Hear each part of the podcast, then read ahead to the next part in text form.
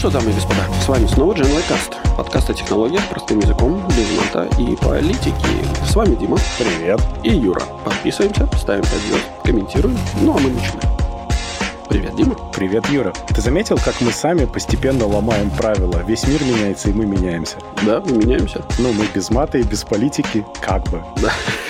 В смысле? А что, где, где, где мат, где политика? И я не вижу. И я не вижу. Да. Ну, значит, все хорошо тогда. Ну, все отлично. Как дела? Я постепенно, наверное, как ты сказал, двигаюсь в сторону вражеского направления. А, интересно. Ну, давай поподробнее, поподробнее. Вражина. Мне, э, маме жены, нужно было новый телефон.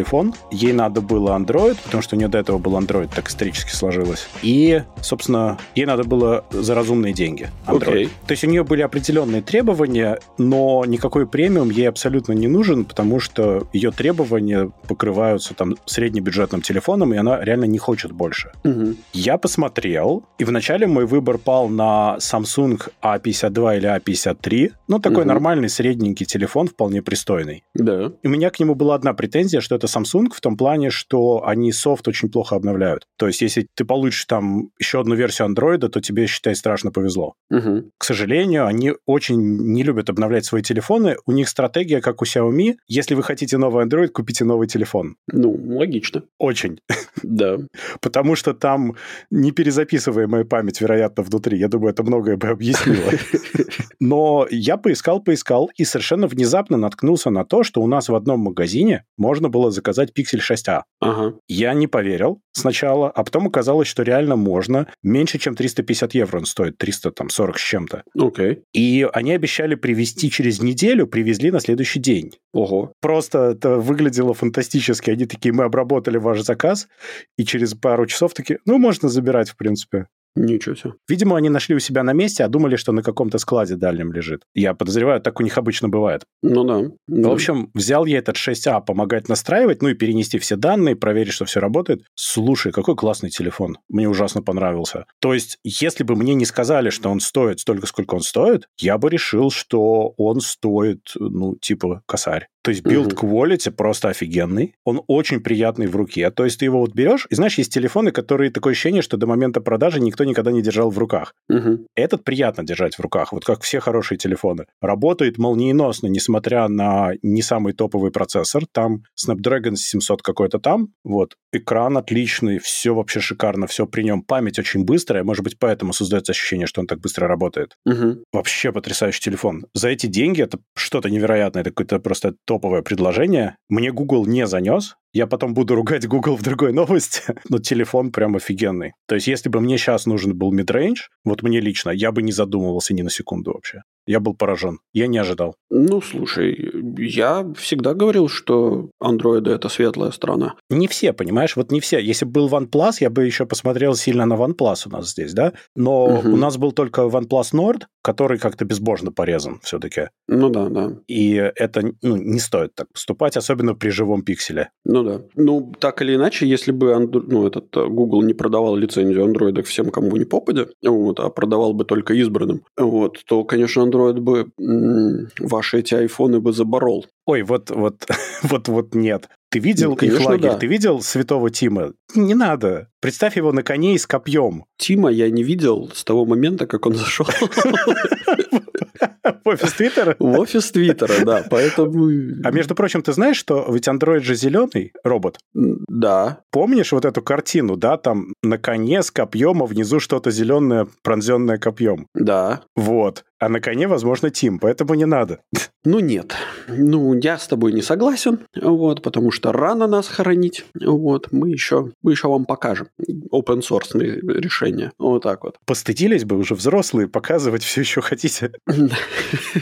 Но если серьезно, к андроиду как таковому, я же говорил, у меня особых претензий-то нету. Android в чистом виде, или практически чистом, собственно, два варианта, которые мне нравятся. Это то, что OnePlus сделали, но они сейчас от этого уходят, к сожалению, в неправильное направление. А Мгм. второе, это, собственно, гугловский чистый вариант, который, ну, как бы, нет такого теперь понятия чистый Android. Ну, это окей, будем считать гугловский скин андроида. Ну да. Он очень классный. Он очень удобный, э, рационально организован, прям очень хорошо сделан. Опять же, то есть они на самом деле с Apple сливаются в экстазе в каких-то решениях. То есть они же друг у друга тырят идеи интерфейса и реализации чего-то. Это очень сильно видно. Ну, я думаю, что они не тырят. Я думаю, что они очень тихонько договариваются о том, кто, кто как чего сделает и как это будет работать. Ну, то есть они, скорее всего, это ну, в сотрудничестве. То есть там, знаешь, ты понимаешь, что представители американского DOJ, которые тебя сейчас слушают, уже начали записывать? Конечно. А что, ну пусть записывают. Контора пишет, как говорил классик. Ну, погоди, а как же договориться, чтобы нам тоже за это занесли? А, не, ну... Или мы из любви к искусству? Не, мы любовь к прекрасному. Ну, короче, не рекламы для, но я офигел, в общем. С ну, я телефона. считаю, что как бы вот э, рекомендация от человека, который привык жить вот с этими яблочными устройствами, я думаю, что это лучшая реклама, поэтому если кто-то хотел себе купить телефон, ну, вы знаете. Ну, midrange. То есть я не пробовал полноценный. Он стоит, кстати, не сильно дороже. Но в остальном, кроме камеры, я думаю, что все шикарно. А камера Google Computational Photography тащит тоже вполне. Ну да, да, да. В общем, шикарно. Я вот для себя запомнил, что если мне понадобится понадобится Android для чего-нибудь, или мне понадобится, например, второй телефон для чего-нибудь вообще, угу. потому что мой второй телефон постепенно все-таки отъезжает в тот мир, где телефоны больше не мучают и не роняют, то, возможно, мой выбор пойдет на пиксель. Прикольно, прикольно. Ну что же, это интересно, интересно. Я, кстати, не знал, что у нас их продают. К нам их официально не везли. Так что эти ребята, наверное, как-то сами подсуетились. Слушай, ну, насколько я вот, если зайти на store. вот этот вот play... Что, не, я не могу, у меня Play? сразу комп перегружается, когда я туда захожу, так нельзя. А я могу, подожди, сейчас я сделаю. Там сначала такая красная рожа с рогами с экрана, а потом он перегружается, нельзя. Да, если зайти на store.google.com, то там в целом из Европы это Австрия, Бельгия, э, Дания, Швеция, замечу, Франция, Германия, Ирландия, Италия и Нидерланды. А, угу. еще Норвегия, Португалия, Испания. То есть вся Европа, ты сейчас пошел перечислять. Финляндия, Швейцария и все, и UK. Ну, ты перечислил всю Европу, плюс еще пару стран, которые вне нее находятся. Не, не Европейский Союз, ты хотел сказать. Ну да, да, ну почти весь, на самом деле, за исключением ну, не, ну, нескольких стран. Ну, окей, на самом деле я думаю, что ключ к этому очень простой, что наши магазины, они же сотрудничают с складами европейскими, естественно, Угу. И у нас нет никакой растаможки, поэтому у них была неделя, чтобы они совершенно спокойно с какого-то из складов тупо привезли мне и все. Ну да, конечно. То есть у них же регулярно грузы ходят, и ты можешь заказать кучу всего, и неделя это был такой безопасный вариант, чтобы точно-точно доехала со следующим грузом. Угу, угу. А, ну, в целом, да. А, вот. Но замечу, что Польши в этом списке нету, Литвы нету, Латвии нету, Эстонии нету, так что не всю Европу. Ну, потому что им далеко вести сюда. Я говорил с одним из э, брендов, который в целом в Европу Европу вот пришли, угу. они сказали, что им далековато просто, ну, геморройно пока. Не такая большая клиентская база потенциально ради того, чтобы заводиться с этим. Угу. И тем более тогда им нужно вести запчасти, сразу договариваться ну, да, с да, сервисами, да. вот это все. Они сказали, что пока нет, ни Гу, ни Пиксель, другие там ноутбуки. Но они об этом думают, они посмотрят, если все-таки они найдут какой-то бизнес-кейс в этом, они сделают. Ну, то есть они чисто посчитали деньги. Не, ну понятно. Логично. Потому что в эту сторону Европы тащить, это просто далековато от серединки Европы. Кстати, забавно, но похожая проблема местами в Португалии бывает. Представляешь, как на Гибралтаре, э, как в Гибралтаре люди мучаются? В Гибралтаре, чувак, я работал с людьми из Гибралтара когда-то давно. Они там вообще не мучаются, я тебе точно говорю. Им эти все ваши гаджеты не нужны, у них хорошо. Какие гаджеты, вы что? Бесплатный, практически бесплатный алкоголь и все остальное. Погода хорошая, все отлично, перестань. Ты что, вообще никаких рядом. Испания. Офшорная зона, денег хватает, прекрасно. Да, да. Ну что же, хорошо, хорошо. Может, к новостям перейдем? Что да, так я же сказал, про денег хватает не зря. А, ну давай. Начнем мы с козырей. Я похвалил Google, сейчас поругаю Google. А, ну наверное. Ну, Или давай. США, я не знаю, кого буду ругать. Всех ругай. Всех Это ругай. можно. Англосаксов ругать да, буду. Вот этих. В общем, Минюст США выдвинул антимонопольный иск против Google из-за доминирования на рекламном рынке. Снова. Ага. Никогда не было, и вот опять. Да, не говори. Но тут, на самом деле, эта история с твистом. Твист, в смысле нож, воткнули, и сейчас будут поворачивать. Тут история в том, что это второй заход на это дело за последние три года. И сейчас это и Минюст, и несколько штатов 8 штатов уже присоединились. Если раньше они просто шли к тому, чтобы штрафануть и успокоиться, mm. то сейчас они идут к тому, что они требуют разделить Google, oh. отделить от них рекламный бизнес в отдельную компанию. Mm-hmm. Потому что у них есть интересный аргумент. Google сам по себе рекламный рынок не развивает свой, по большому счету. Они покупают компании, купили, точнее, уже несколько компаний и объединили их внутри себя. Угу. И затем они их используют. Тот же DoubleClick, который они когда-то купили, и не только. Поэтому чисто технически Google является рекламной компанией, в первую очередь сейчас, при этом это можно отделить, потому что это реально отдельный их бизнес. Такая у них логика. Это стандартная логика США по поводу «а давайте мы разделим», потому что у них есть такие классные качели. Если посмотреть историю, у них сначала «а давайте мы сделаем большие корпорации, потому что это очень хорошо для нас, для экономики и для нас». Потом качнулись в другую сторону, маятничек, значит, качнулся.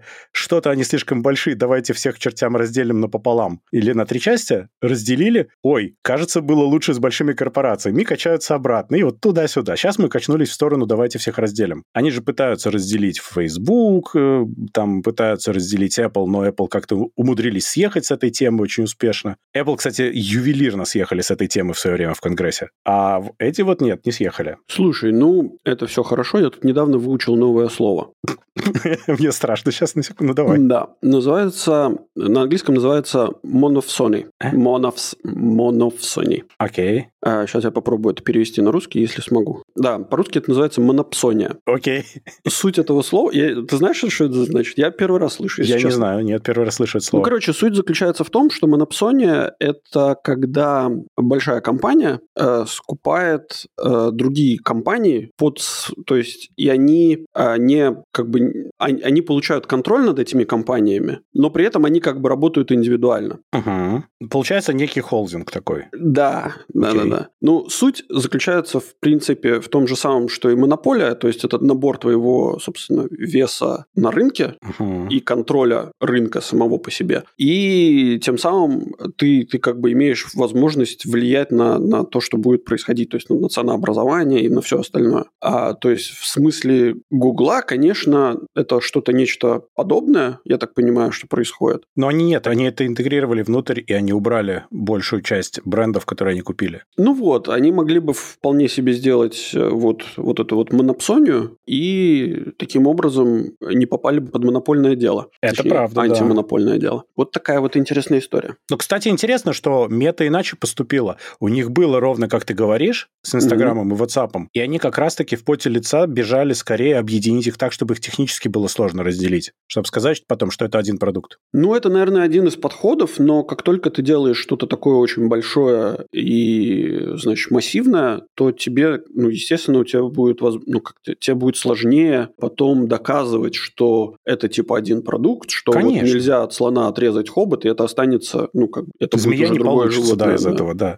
Ну, совершенно верно. Но они пошли по этому пути, да. Ну, окей, хорошо. Ну, так и что теперь? Google будет слюнявить денежку или... или... Google... У меня есть некий дайджест того, как Google слюнявил денежку в ЕС. ЕС же что любит? ЕС любит сразу принять регуляции и начать штрафовать. По этому угу. поводу они действуют намного быстрее, чем США. Угу. Поэтому в 2017 году они оштрафовали Google на 2,7 миллиарда за продвижение своих результатов в поиске товаров. Э, в 2018 году на 4,3 миллиарда за предустановку софта в Android, от которой нельзя отказаться. Угу. В 2019 году 1,49 миллиардов за несправедливые требования и принуждение людей использовать свою рекламную платформу. Угу. AdSense который. Э, ну да, да, да. И, собственно, сейчас претензии США напоминают те претензии, то есть опять про то, что людей форсят именно вот на эту рекламную платформу, не позволяют делать иначе, и фактически диктуют ценник на рынке. Но там в этой статье есть совершенно потрясающий момент, который как-то так его попытались задвинуть под ковер, но все-таки написали. Так вот, у правительства, в частности, Батхерт, почему? Потому что им очень не нравится 30% сбор Гугла с рекламы. Угу. И поэтому, говорят они, федеральное агентство перетратили 100 миллионов долларов, рекламируя различные федеральные агентства, в том числе и армию. И это один из их поинтов. Мне так понравилось. То есть, на самом деле, пацаны недовольны, что куча денег утекла в сторону. А если они перетратили 100 миллионов, а под перетратили они понимают комиссию Гугла, то есть они минимум 300 лямов долларов влили в AdSense,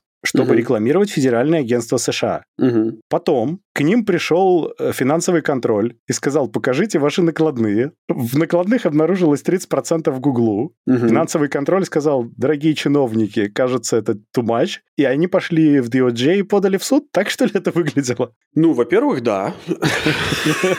Но это единственная гипотеза, понимаешь? Я даже себе представляю этот разговор с финансовым контролем, понимаешь? Слушай, ну, во-первых, как бы, конечно же, они спалили э, эти самые, все свои какие-то Полимеры. Полимеры, да. А во-вторых, э, ну, вообще, я, я не понимаю, насколько вот, как это сказать, вот, вот у меня, например, не складывается в голове. Вот, то есть, ну вот есть федеральное агентство, которое заносит в компанию и жалуется на то, что они берут какую-то комиссию. Потому что, типа, это растрата государства. Такое ощущение, что они другие закупки не делают, да? Как ну, будто бы. От, от, отпустим, опустим это, да? Но суть-то в чем заключается? В том, что вот у нас есть э, некоторая э, государственная компания, которая делает закупку uh-huh. у какой-то частной компании и говорит, что, типа, ай-яй-яй, а плохо, что вы, типа, сделали такую большую наценку, потому что мы переплатили денег. И ты такой сидишь сидишь и думаешь, эм, э, чуваки, ну я же с этих денег заплатил налоги, которые часть этих денег вернулась вам обратно в вашу же казну. Ну, то есть, да, она как бы не вернулась к вам лично, но А-а-а. она вернулась в общий оборот бюджета. Эко ты зашел. И я такой, ну, типа, в смысле, блин, мы у вас денег э, пере, ну, типа, переотжали. Как бы, это вы у нас переотжали денег, потому что с этих 30%, которые мы получили, мы еще заплатили налогов дофига. Слушай, я это вижу, наверное, да, это интересный взгляд мне не пришло в голову, но я это вижу все-таки по-другому. Понимаешь, когда ты делаешь закупку, а ты делаешь тендер. Ну да. Соответственно, если ты сделал тендер и выбрал лучшее предложение на рынке, угу. а что ты недоволен, ты же выбрал лучшее. Ну, все, все, ты принял решение официально. Это раз. Потом, видимо, у них там что-то еще. Пришел, как я уже сказал, контроль. Говорят, вы 100 лямов перетратили. Они так подумали, видимо, денечек. И такие, это Google. Break em up! И побежали в суд. И знаешь, на все такие, а где 100 лямов? Э, break em up! hope Так я тебе больше скажу по поводу, ну, развивая того, ну, ту, ту, ту мысль, которую ты сейчас начал, и как бы компилируя ее вместе со своей мыслью, ты вдумайся в процесс, да, то есть вот представь себе, что ты частная компания, да, которая заносит деньги другой частной компании, и эта третья частная компания возвращает тебе деньги, там, какую-то часть от этой сделки обратно возвращает тем или иным путем. Откат называется. Это называется откат. Да. А в государстве это называется...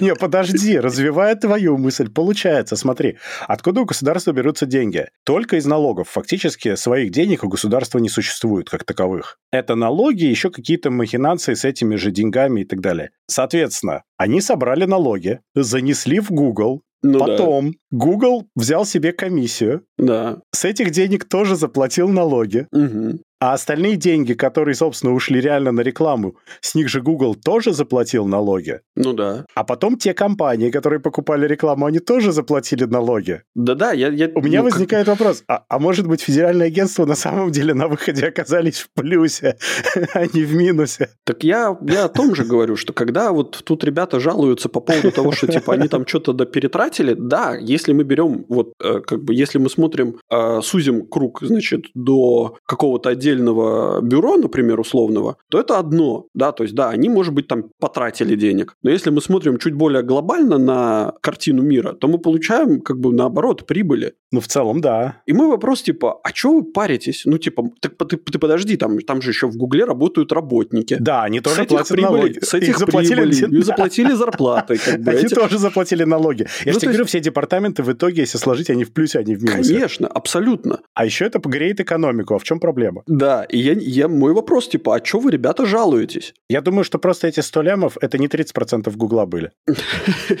Такое тоже может быть, да, такое тоже может быть. Я думаю, что это единственное рациональное объяснение произошедшего, и никакого другого нам и не надо. Ну да, хорошо. Хорошо, на этом мы запишем, что мы живем в очень сюрреалистическом мире, в котором... Э... Корпорация добра Google обвиняется в, в совершении добра. Да. Слишком Причинении много... добра. Причинили добро. Да, именно так. Хорошо. Тогда поехали дальше. Совершенно неожиданная новость о том, что Синет, который, как мы в прошлый раз рассказывали, использовал AI-бота для того, чтобы писать свои статьи, которые, в свою очередь, использовались для SEO-спама, они обнаружили, что сюрприз-сюрприз, больше чем половина этих статей содержали ошибки. Орфографические, надеюсь? Фактологические. Эх, жалко, ну ладно. Мало того, что фактические ошибки там были, так еще и сюрприз-сюрприз, этот э, AI просто кусками заимствовал текст из других статей угу. и использовал в этих. Ну, в общем-то, а что они ожидали, мне хотелось узнать. Потому что AI — это никакая не магия. Ты ему дал кучу текста и сказал, угу. сделай похожее. Он, он тебе и сделал похожее. Ну да. Я как бы считаю, что вообще молодцы. Я, я считаю, что они могли в целом... Э, я, вот это странный такой момент, когда я не совсем понимаю, э, сколько денег нужно под, как бы на... Сколько стоит один час работы вот этого AI. Потому что, ну, это же какие-то ресурсы, энергия, да, то есть ну,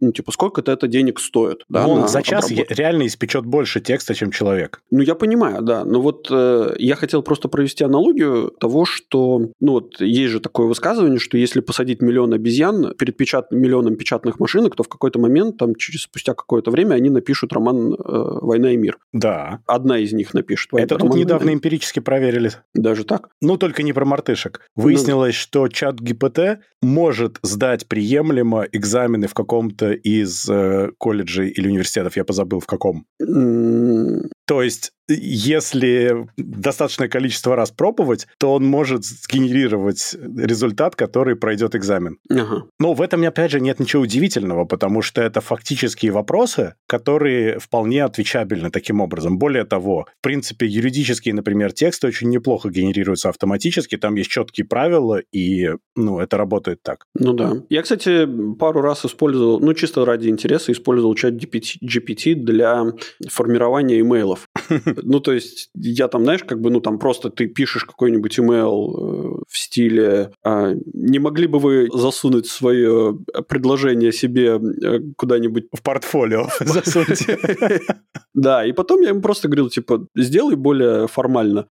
Вот. И он, кстати, неплохой текст генерировал. Это прям прям хорошо было. Так это неудивительно, потому что это берешь огромное количество текстов, и, в принципе, ты можешь на их основе сделать еще один такой же. В этом нет какой-то существенной проблемы. Другая проблема, как с вот этим вот, как он называется, который код дописывает, Copilot. Copilot, да. Вот, он же тоже, он же просто обучен на огромном количестве кода, и он пытается сгенерировать что-то похожее. Либо он копипастит существовавшее ранее, угу. либо, если он генерит, оно выглядит, в принципе, адекватно, но это вовсе не значит, что оно будет работать. Ну, слушай... Э... Здесь то же самое. Ну, оно выглядит окей. Это не значит, что это такой кохерент текст, который действительно имеет смысл, если ты будешь прям четко его проверять. Ну, слушай, во-первых, не нужно считать, что чат GPT – это как бы готовый продукт. Не, я не, здесь не говорю. Они взяли у них какой-то свой или обученный на своем датасете. Поэтому угу. я думаю, что они взяли свои статьи за последние там 15 лет, условно говоря, и ну, на да. них и обучили. Ну да. Ну и, собственно, и результат тоже такой же как, как, собственно, на чем обучили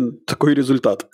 Ну да, было бы странно ожидать другого результата, тут я совершенно согласен. Тут, кстати, была прекрасная статья э, по поводу того, что какие-то три художницы подали в суд на Дали. Эту, а? Э, как? Ну, в смысле? Как бы они, что типа вот Дали, их, суть их иска заключается в том, что они подали...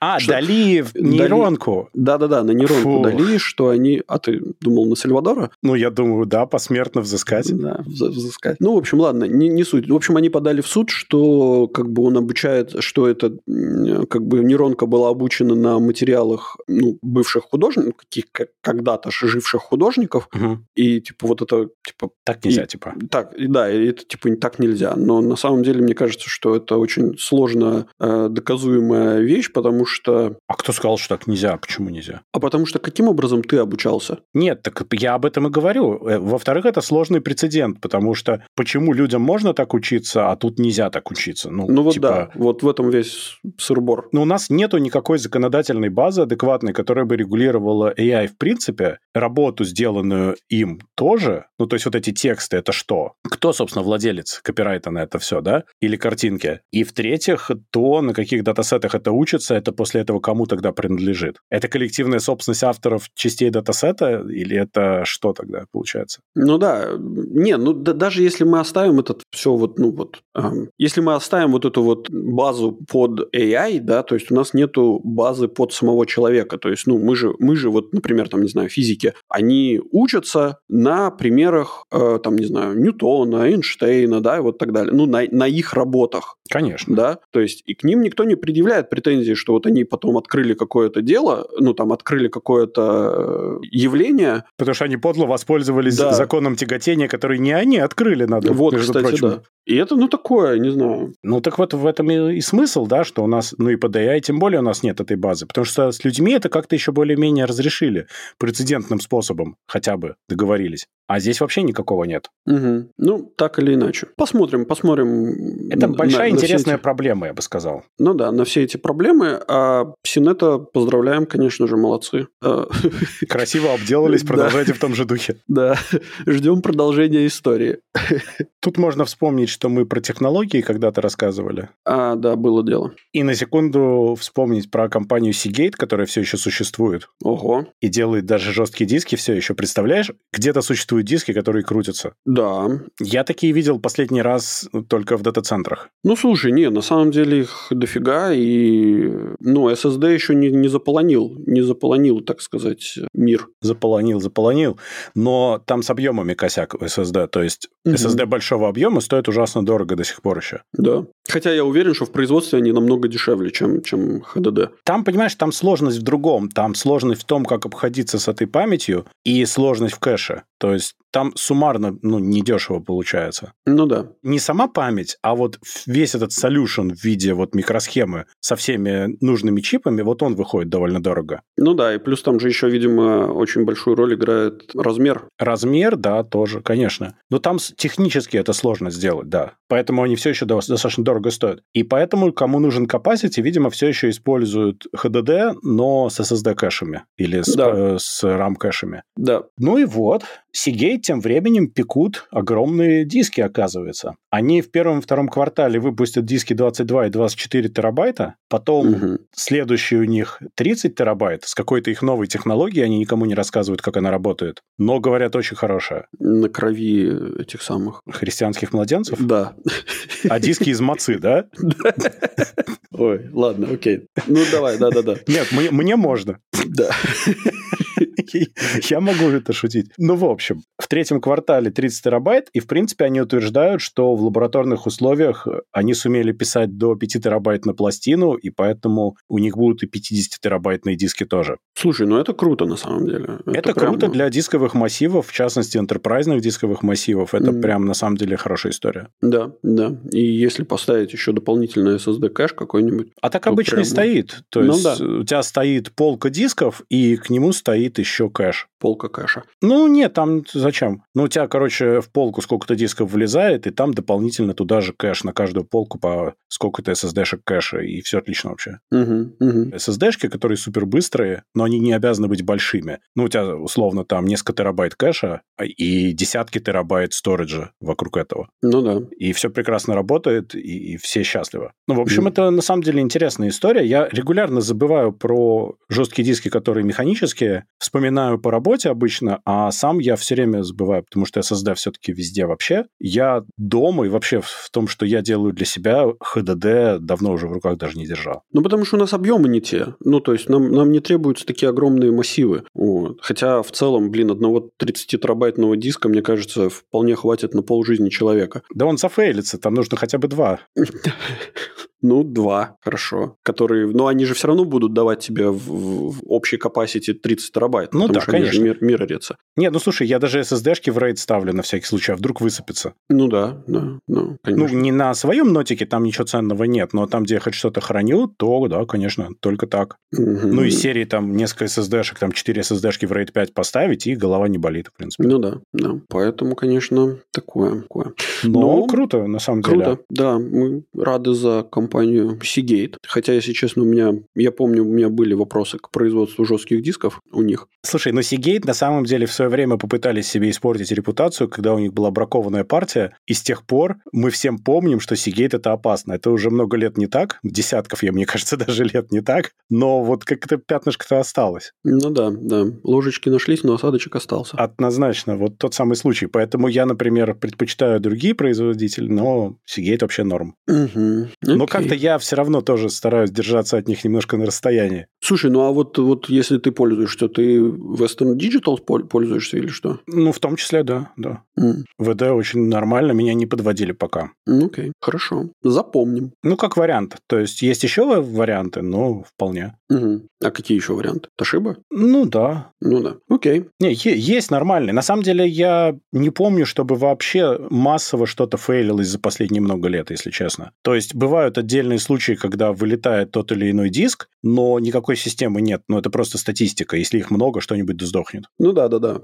Просто когда ты просто обычный потребитель, а у тебя есть просто большая вероятность того, что ты просто попадешь на не тот диск, который вы- высыпется раньше, чем ты Ну да. ожидаешь. Ну, Хитачи, кстати, нормально тоже. Siemens в свое время использовал хитачевские диски, я помню, и вот они сыпались как, как мама родная. Ну вот сейчас я в Enterprise, например, не наблюдаю. Там стоит какое-то невменяемое количество дисков, и, ну, в принципе, нет там какой-то fail rate абсолютно мизерный, и, ну, типа раз в полгода, может быть, один диск на одном из многих storage array сдох. Даже, даже он не совсем умирает, он просто говорит, ой, мне что-то там плохо становится. Один диск. Ну, ты его просто, там же все в, рей- в рейдах, ты просто его вынимаешь, суешь по гарантии новые, все счастливы. Ну да, да, да. То есть, а, ну, нет, у меня вообще у самого толком давно уже ничего не умирало так, чтобы прям... Ну, очень-очень-очень хорошо. А, Желаем всем, чтобы у вас не умирали жесткие диски, потому что обычно жесткие диски, когда умирают, если они не в рейде, то это очень болезненно. Знаешь, даже иногда в рейде потом очень болезненно бывает.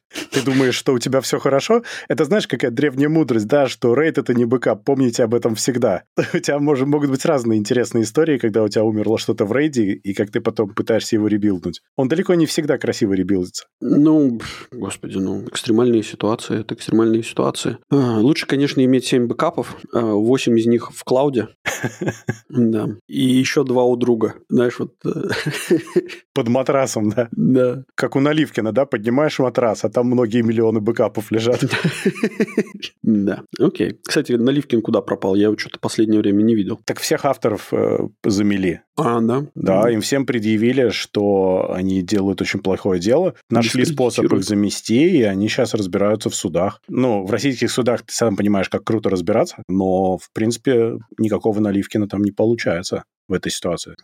Да. Ну, окей. Тогда погнали в Россию, раз уж мы пришли в Россию. Действительно. В России начали скупать данные для обхода блокировок на биткоин-биржах. И, казалось бы, да, звучит неплохо, но на самом деле наивные, доверчивые россияне скупают аккаунты верифицированные, то есть прошедшие KYC уже. Мгм. Это на самом деле совершенно замечательная история, потому что это, ну просто, ты знаешь, вот совать голову в пасть льву чисто статистически более безопасно, чем делать вот так. Ну, почему ты так думаешь? Может быть, есть добропорядочные хакеры, которые э, торгуют этими вещами на биржах? Э, Вообще как бы спрос вырос в разы, и там, понимаешь, все бы опять же ничего, да, но тут там пишут, что стоимость логина и пароля аккаунта составляет там порядка 50 баксов. Угу. Все бы ничего, но следующее. А за учетные данные с кодом для двухфакторной аутентификации, полным пакетом документов, на которые зарегистрирован аккаунт, почтой и так далее, покупатель платит уже 300 долларов. Ну, как ты думаешь? Ну, понятно, что 50, потому что э, 50 долларов – это 50 долларов, 6 раз – это 6 раз. И поэтому, как бы, ты понимаешь, что вот ты покупаешь аккаунт, который, во-первых, ходит под риском блокировки, потому что, ну, очевидно, что это все такое, мягко говоря, нелегитимное с точки зрения криптобиржи любой. Мгм. И ты, занося туда деньги, во-первых, рискуешь, что криптобиржа к тебе применит свои очевидные санкции, собственные, внутренние, безотносительно да. к чему бы то ни было остальному. Во-вторых, если у тебя только логин и пароль, занес ты туда своих кровных, угу. реальный владелец, который тебе ненадолго предоставил логин и пароль, что делает? Не, ну ты же понимаешь, что таким, таким вот делом можно воспользоваться, ну, не знаю, ну, раз 10. А потом будет вот какой-нибудь Хотя, нет, ну, да. Да нет, у тебя просто деньги уведут, и все. Ну, типа, ты первый раз сделаешь маленькой суммой, а сработало. Второй раз сделаешь, сработало. И такой, о, работает, выведу-ка я свои сбережения. И вот тут ты, и все, и попал. Это же нормальная мошенническая схема. Конечно, конечно. Ну, слушай, Дим, ну, как говорится, когда ты находишься в безвыходной ситуации... Не э, надо делать глупостей. Даже вот такие Ну, слушай, у нас есть... Да. Нет, надо покупать золото, золотое пузо на блюдо, бронзулетки по карманам и переходить границу с Болгарией. Все, Это... как классики завещали, надо делать. Короче, во времена первых иммиграций... Э, Или с Польшей, кстати. С Польшей, кажется. Ну ладно, неважно. Во времена первых волн иммиграции из евреев из Союза э, люди уезжали же, они, ну, деньги им вести, естественно, было нельзя, вот, но при этом, там, не знаю, они, ну, у них были уже люди, которые эмигрировали, uh-huh. и которые находились там, ну, там, условно, в Италии, например, да, и, короче, они, значит, связывались, и им писали, типа, вот у нас сегодня, ну, типа, сейчас в ходу очень требуются, там, не знаю, э, льняные ткани. И, короче, ну, те, которые в Союзе были, они, значит, все свои сбережения, все свои деньги вкладывали в льняные ткани, а загружали 75 чемоданов, значит, э, вот этими Подштанников этих всех? Да, и ехали, и продавали там же на рынке, короче, и все было, вот так работало. Так вывозили сбережения. Поэтому надо это самое, надо... А что ты из России сейчас вывезешь? Там даже москвич не настоящий. Слушай, ну что можно вывести из России? Товарищ майор, если что, мы даем советы. Ну, чисто так, дисклеймер. Электронные кадила. Я боюсь, что это был один опытный образец. Но за него дорого дадут разведки всего мира. А эти самые футболки с Путиным, который на медведе едет. Слушай, ну это тогда опасно, потому что это будет бить сразу по... Вообще-то за дискредитацию можно отъехать. Почему ты вывозишь скрепные вещи, так нельзя. Я вывожу популяризационные... Или пропаганду ты вывозишь. Да, я вывожу пропаганду. Mm. Как, как а говорится, подожди, не, а... не, не, не неси ссор из избы, да? Ну, типа того, да. А, но, с другой стороны, если это футболка с стандартным принтом, да, то, может быть, если ее один раз постирать, Путин с медведем отстираются, и будет нормальная футболка. Там дальше то там, а... там под ней ACDC написано. Это у этого самого, у Варламова, если я не ошибаюсь, были, была серия футболок, где, как это, знаешь, это с, э, как поле чудес, значит, да, да, было да, да. Это, это, табло было с буквами, и открыта первая и последняя буква. И когда ты стираешь эту футболку, то, ну, там первая буква была П, а вторая, буква, последняя буква была С. Ну, естественно, и да, там что еще ожидать? С этим самым, да, и э, вот эта вот футболка, если ее долго стирать, то проявлялись остальные буквы. Это гениально, кстати. Да, я считаю, что это офигенно. И вот я думаю, что если под Путиным, значит, сделать принт какой-нибудь другой, я же говорю. Да, то в какой-то момент, возможно, проявится что-то более интересное. Медведев где-нибудь там проявится. Или там футболка с Медведевым. А Медведев а верхом а на бутылке. Вместо Путина на медведь. А под ним Путин. Да. Там как бы разные варианты есть. Как бы нам история последняя. Нет, ну, по идее, это конечная история. Ну, в смысле, ты стираешь майку с Путиным, там проявляется ненадолго Медведев, буквально на одну стирку, и потом опять надолго Путин. Ну да, да. Это, кстати, неплохой, неплохой такой сарказм политический, я бы сказал. Так. Ну, видишь, э, э, что ты повезешь, да, из России? Да ничего. Даже матрешки. Какие матрешки? Ну, слушай, матрешки, кокошники, вот. Э, Представляешь, уезжаешь по миграцию с грузом кокошников. Да. Страшное дело. А они в Казахстане, как известно, страсть как нужны. Ну, я думаю, любители и ценители всегда найдутся везде. Вопрос только... Маленький кокошник. Можно в настольный теннис играть, если палочку приделать. Веер сделать.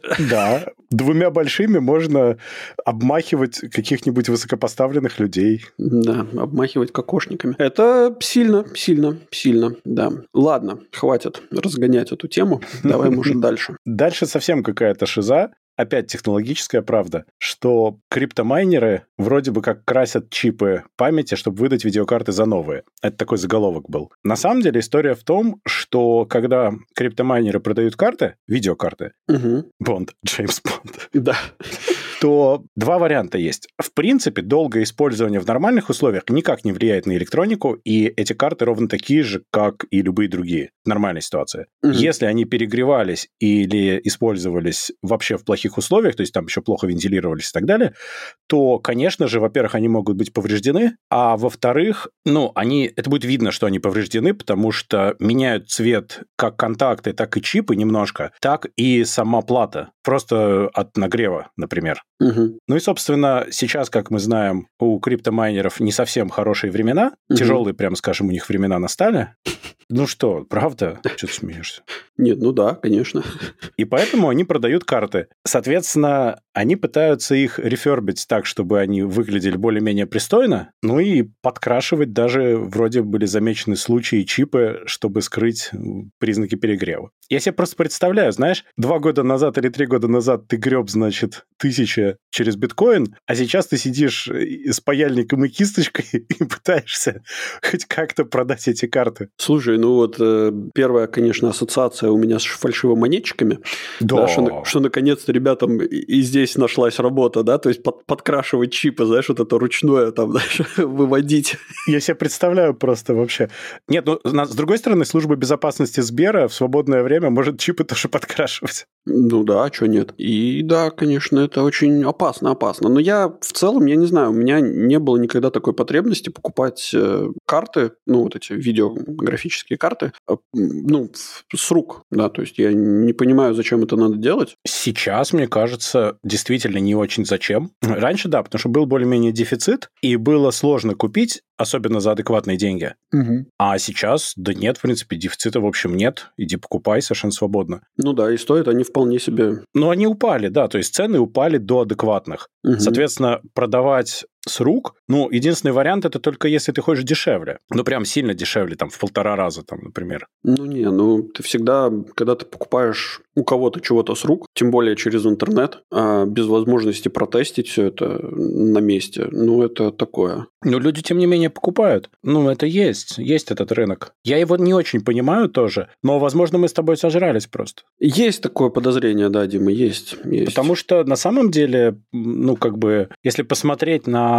например, распределение железа в том же Steam, то все равно до сих пор самые популярные карты очень старые. Угу. То есть 1060 и, ну, в крайнем случае 1660, которая типа вот небольшой апгрейд оттуда вот через время вышедший. Угу. Это все равно одни из топовых карт. И только там немножко начинает что-то проклевываться. Я думаю, что мы просто не с правильного угла смотрим на эту проблему. Ну, может быть, потому что мы ни, никаким образом не задействованы вот в этих вот э, геймерских, э, майнерских вот этих вот тусовках. Возможно, конечно, нам просто и не требуется такое. А если требуется, то нам там требуется по одной-две карты в лучшем случае. Ну, конечно. Здесь какой-то специфический очень рынок, поэтому я даже, даже и не знаю. Ну да. Но сам по себе как бы прецедент того, что профессия, знаешь, это как это, дизайнер пошел перекрашивать карты для криптомайнеров. Дизайнерские карты? Да-да-да, даже это хоть где-то пригодилась профессия.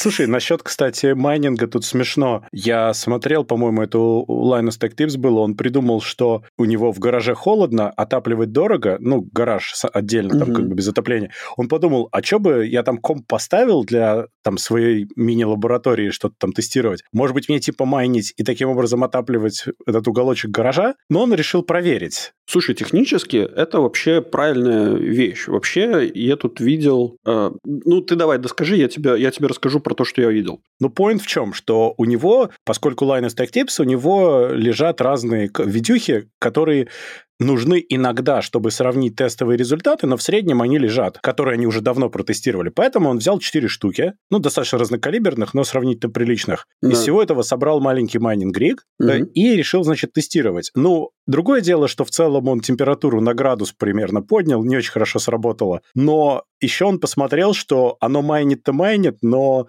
в современном мире, когда он майнит, он вместо того, чтобы зарабатывать, терял сколько-то центов в час. Я не помню сколько. Ну, то есть электричество же... выходило дороже, чем то, что он мог намайнить. Подожди, ну так электричество выходит дороже в любом случае. Ты просто некоторым образом компенсируешь это электричество. Если твоя основная цель разогревать помещение... Ну, в том-то и беда была, что оно не особо грелось. То есть так-то, конечно, это было бы дешевле, чем калорифер, вне всяких сомнений. Ну да. Но оно еще и не сработало. Но я на сих пор, ну, как бы я, собственно, я вначале тебя прервал. Хотел сказать, что я видел, что чуваки начали делать электрические радиаторы с встроенными картами. Да, я был в полном восхищении. Вот радиатор, который тебя да. греет и, и при этом еще майнит, вот это гениально. Ну, я считаю, что это очень круто, особенно ну, вот в таких климатах, как, например, в Латвии. Ты так или иначе будешь гонять время от времени что-то такое, просто когда у тебя вдруг вот это вот провал между тем, что на улице уже холоднее, а отопление еще не вывозит. Mm-hmm. Да, и, да. Да, что нет, собственно, все равно оно тебе будет каким-то образом подогревать помещение, плюс оно будет осушать помещение.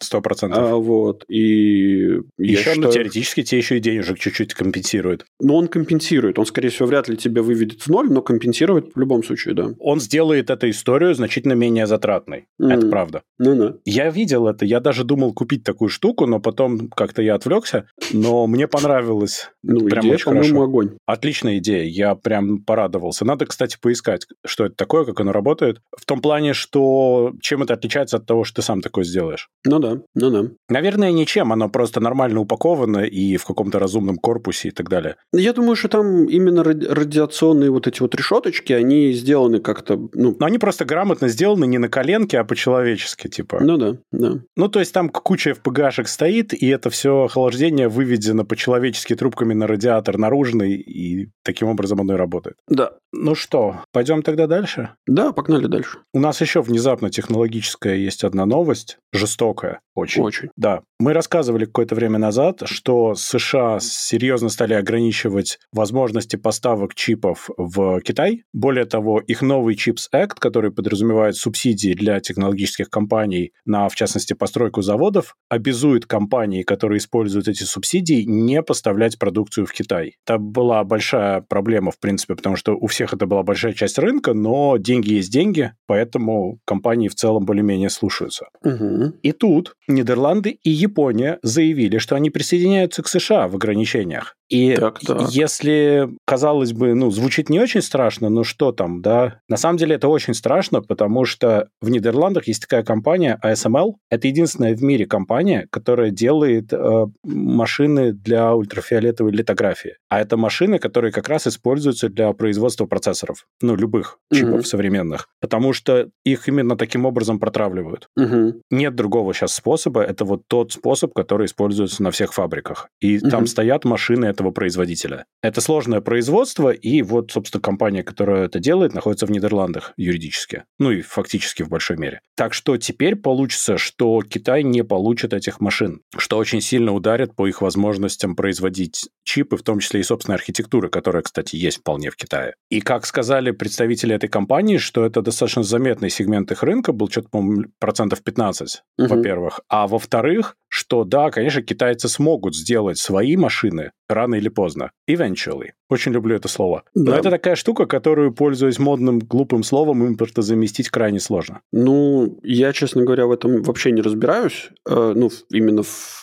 в сложности производства, в сложности таких машин. Но в целом, я, честно говоря, не знаю, ну а что там требуется? Ну, там бы... супер точная печать на вот этих вот кремниевых пластинах, вот этими ну, да. машинами. Плюс там... газ дополнительно нужен, который будет, собственно, ультрафиолет создавать. Конечно, нет, ну там на самом деле просто эти машины, они сами по себе технически очень сложные, с невероятной точностью работающие. Угу. К машинам еще прилагается, естественно, софт, составляющий большую часть всего этого дела. Угу. И эти машины обслуживаются также сложным образом и должны работать в определенных условиях, там никакой, не, ну, чистые комнаты, естественно, ну, в смысле, физически полноценно чистые, с Ну этими да. кессонными и всем, и отсутствие сейсмической активности и так далее, чтобы оби- вот у них настолько высокая точность, что там прыгать нельзя в этих коридорах, где они стоят. Мгм. Ну вот такое сделать, это прям сложно, а современные чипы, если мы говорим о 3, 5, там, 7 нанометрах, ну это прямо сильно, сильно. Окей. И какие последствия нас ожидают? Что через 5-10 лет, когда вот эти вот существующие аппараты э, выйдут из строя, У нас есть два варианта последствий. а ну, Возможно, они будут одновременно существовать. Я думаю, что Китай, во-первых, озаботился уже до этого, потому что я не думаю, что там глупые люди сидят. И вряд ли они планировали, как одна интересная страна, напасть на Тайвань и экспроприировать. Я думаю, что они все-таки по-другому это для себя видели. мгм. А во-вторых, я думаю, что некий условный Казахстан не расстроится. Ну, кстати, да. Кстати, да.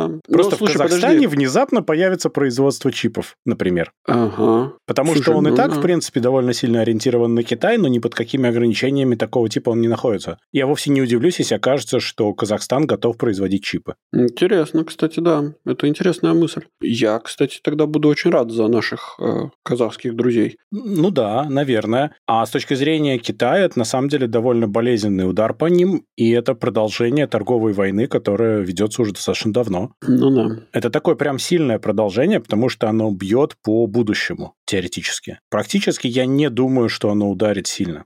Мгм. Но я Такое. повторюсь, что Китай на самом деле давно это все понимал, и они не зря разрабатывали свое. Причем не фейково разрабатывали, как некоторые, а нормально. Мгм. Понятно, что у них там, скажем, техпроцесс далеко не 5 нанометров, но с другой стороны, у них есть свои разработки, и они их продвигают внутри себя, и это хотя бы вещь, имеющая будущее. Ну да, это, это очень серьезный вопрос такой ты поставил. Ну, или точнее, Нидерланды поставили перед Нидерланды. Китаем. Ну, надо смотреть. То есть, на самом деле, надо смотреть, что с этим будет дальше. Я подозреваю, почему те же Нидерланды в это включились, потому что их машины используются основными производителями чипов, которыми являются, например, TSMC, Intel и так далее. Мгм. И если они хотят продавать свои машины на территорию, например, США в новые заводы, Мгм. я думаю, что им сказали, что, друзья, если вы хотите остальные 85% рынка иметь, Ну да, то давайте вы посмотрите, что вам дороже, 15 или 85. ну да. Это, конечно, звучало политически корректно, но суть, я думаю, была именно такая.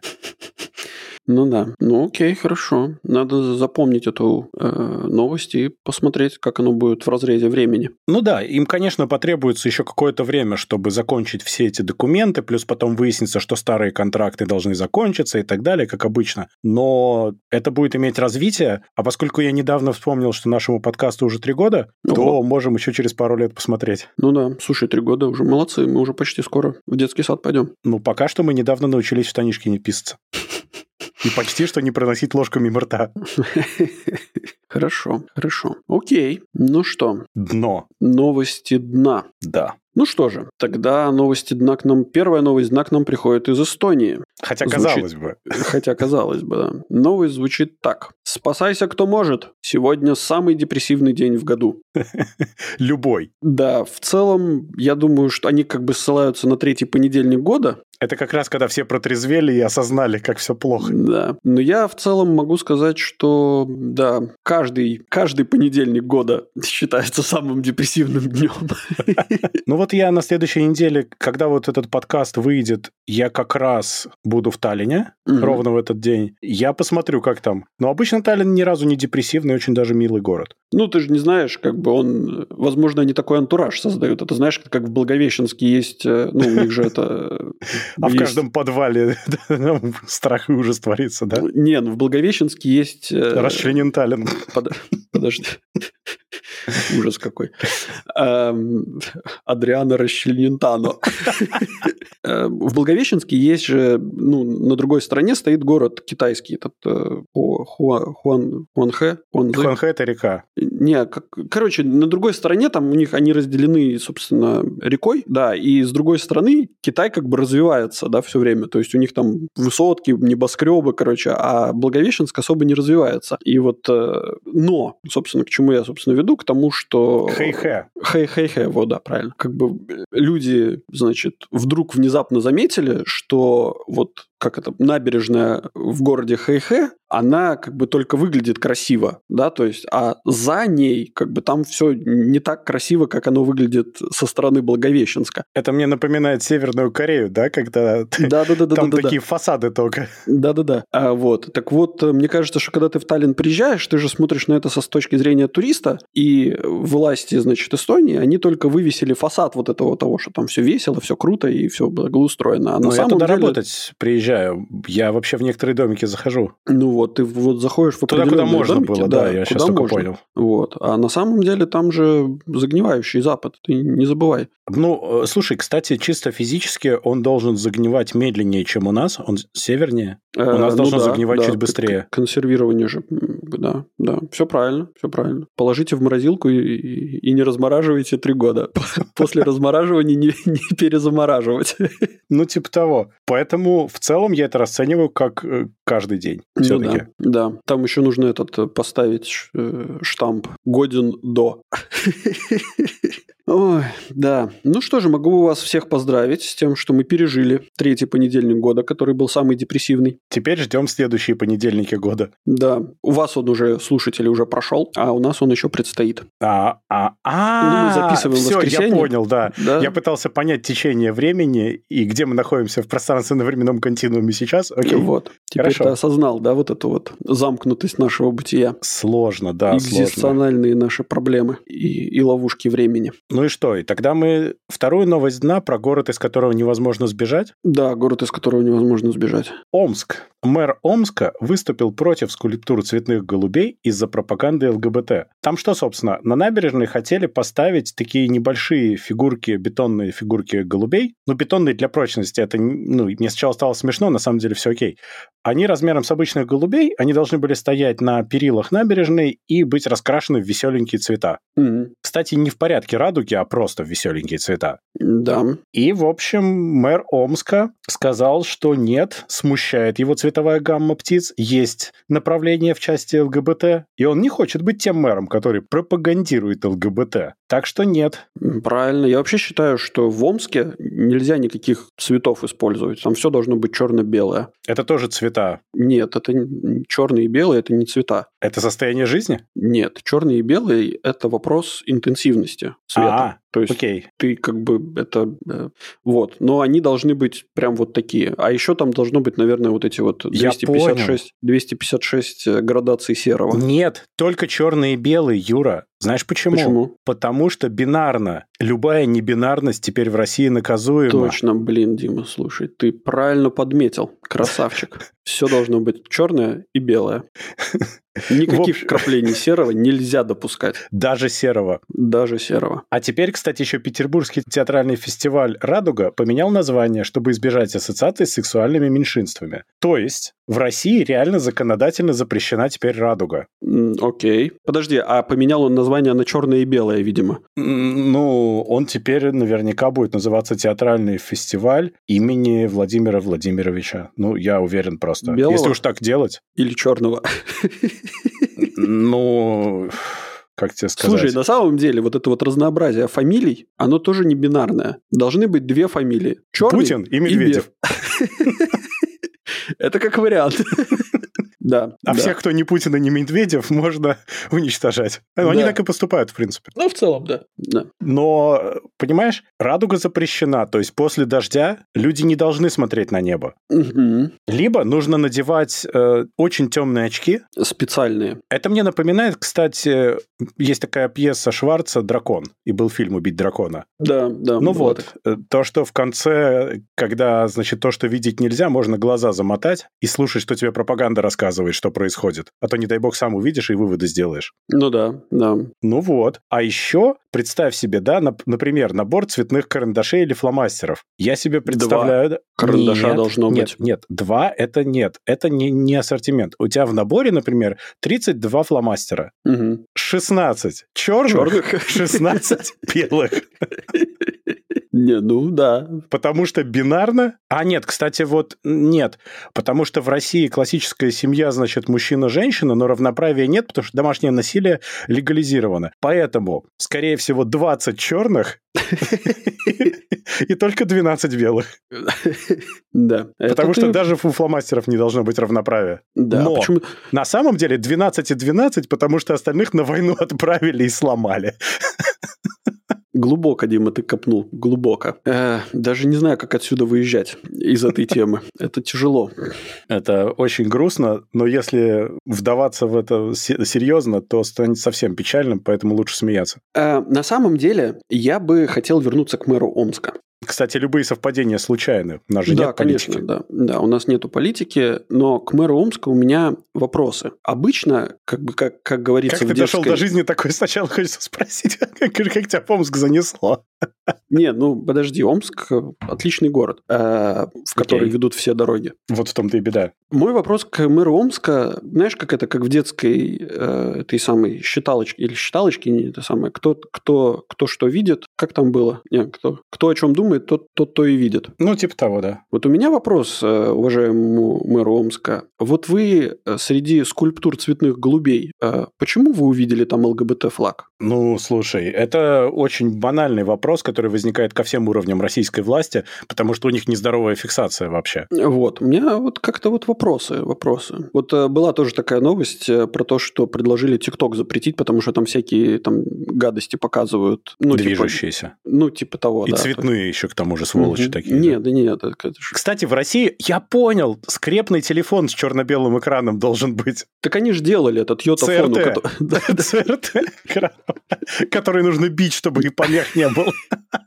Слушай, подожди. йотафон, кстати, это очень российский телефон в этом плате, с черно-белым, очень тормозным говорю, да. экраном. Да, ты Ну прав. да.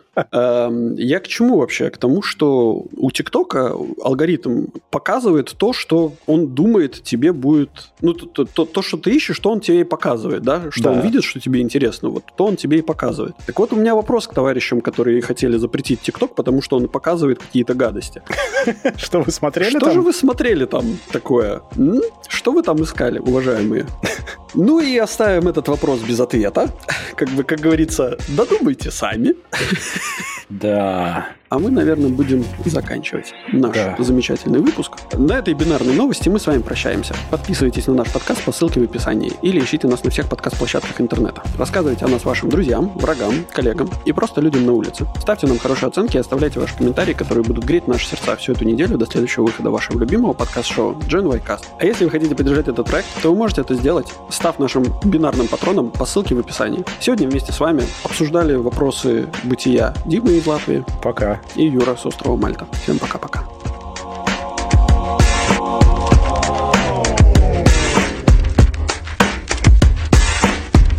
А бинарные патроны это ровно бинарно. Либо заносит, либо не заносит. Ну да, конечно же. А, как, Окей. а как иначе? Ну да, действительно, действительно.